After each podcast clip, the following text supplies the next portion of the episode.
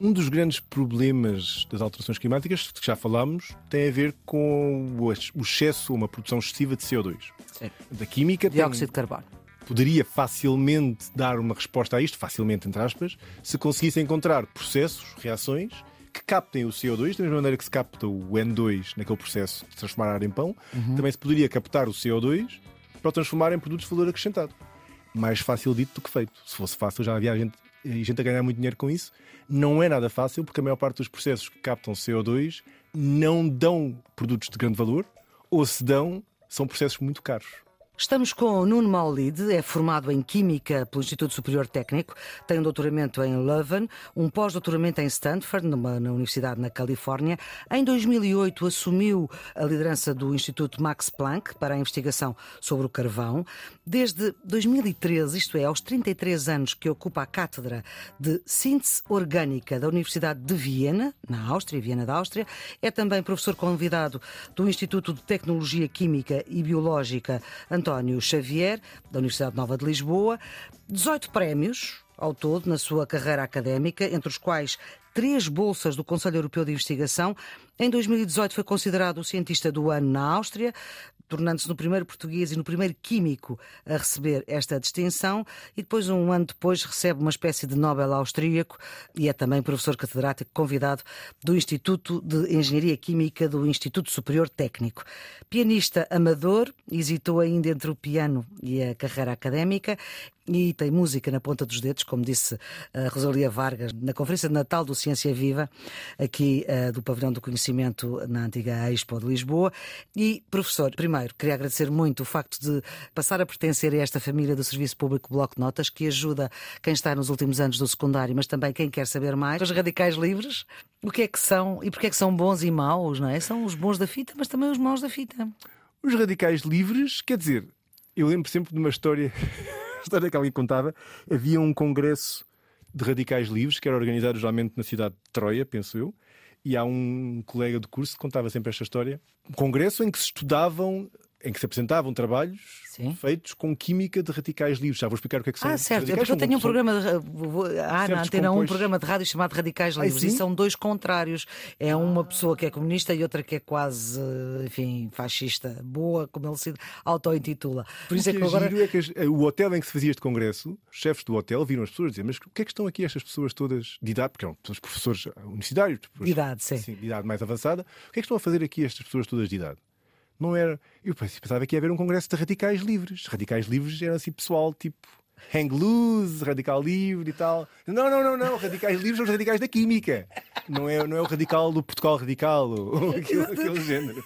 Para a história. Certo. Os radicais livres são. Um, o que é que é um radical livre? O que é que é? Quando uma molécula tem uma ligação, uma mão dada entre mim e a flor, quando essa ligação se parte, pode-se partir de duas maneiras. É o que eu chamo o divórcio. O divórcio amigável ou o divórcio que não é nada amigável. Litigioso. Litigioso.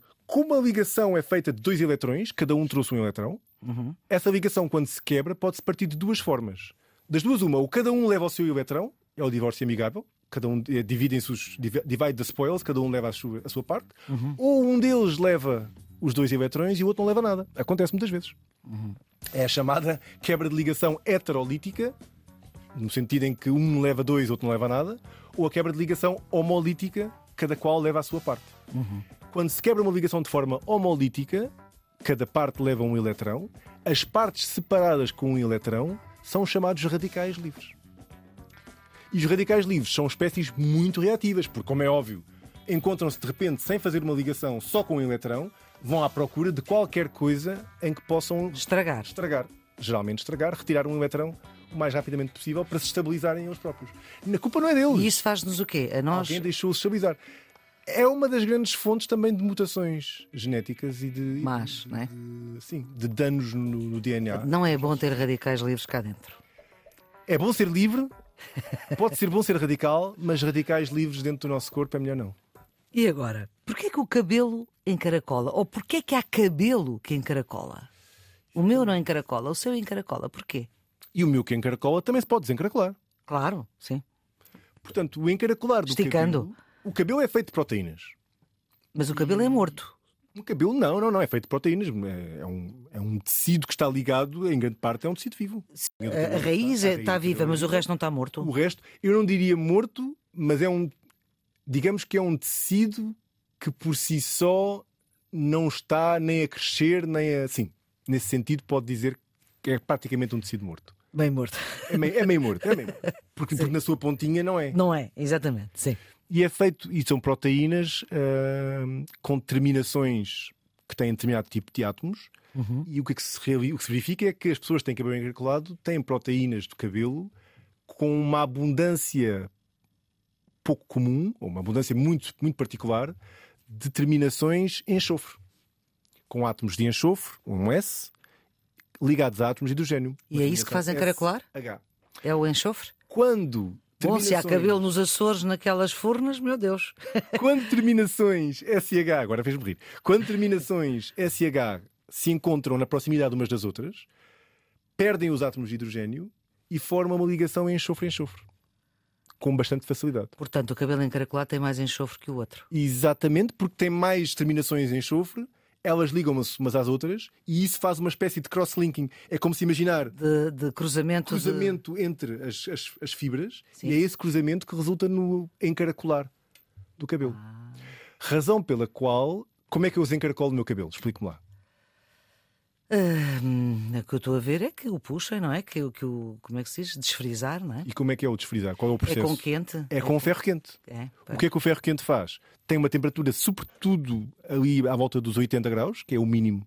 Se for menos de 80 graus, não serve para nada. Sim. A partir dos 80 graus é a temperatura necessária para quebrar, quebra homolítica ah. da ligação enxofre-enxofre.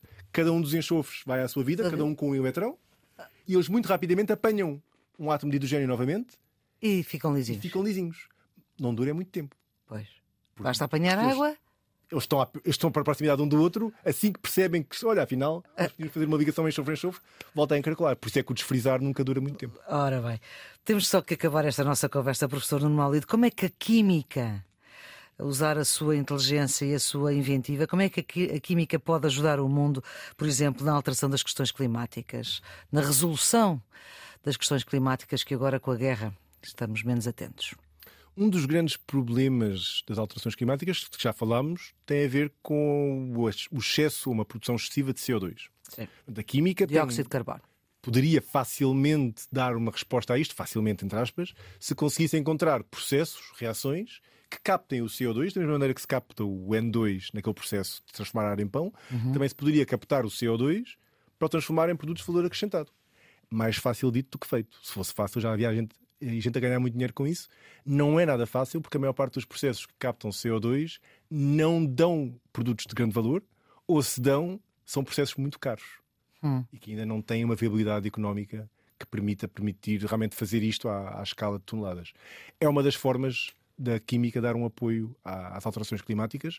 Outra das formas, eu acho que pelo menos para salvar o nosso ambiente, Uh, e é no fundo uma resolução de um problema que não é um problema da química, é um problema do ser humano e da maneira como usa os químicos, é o plástico. O plástico, eu digo sempre, é uma substância que, na minha opinião, revolucionou o mundo Sim. no século XX e tornou muitas coisas muito simples. E quem diz plástico diz todos os materiais associados ao plástico. Não é? Certo. E... É quase tudo. Se nós olharmos para este estudo, é quase tudo. Já não, não se fazem mesas de madeira, já não se fazem. Ah, isso ainda fazem. Algumas. Sim. Mas a maior parte das fazem. coisas Sim. são feitas com polímeros que já não têm fibras de carbono. Uhum. Portanto, tudo isso são as versões mais refinadas. É o plástico 2.0 ou o plástico 3.0.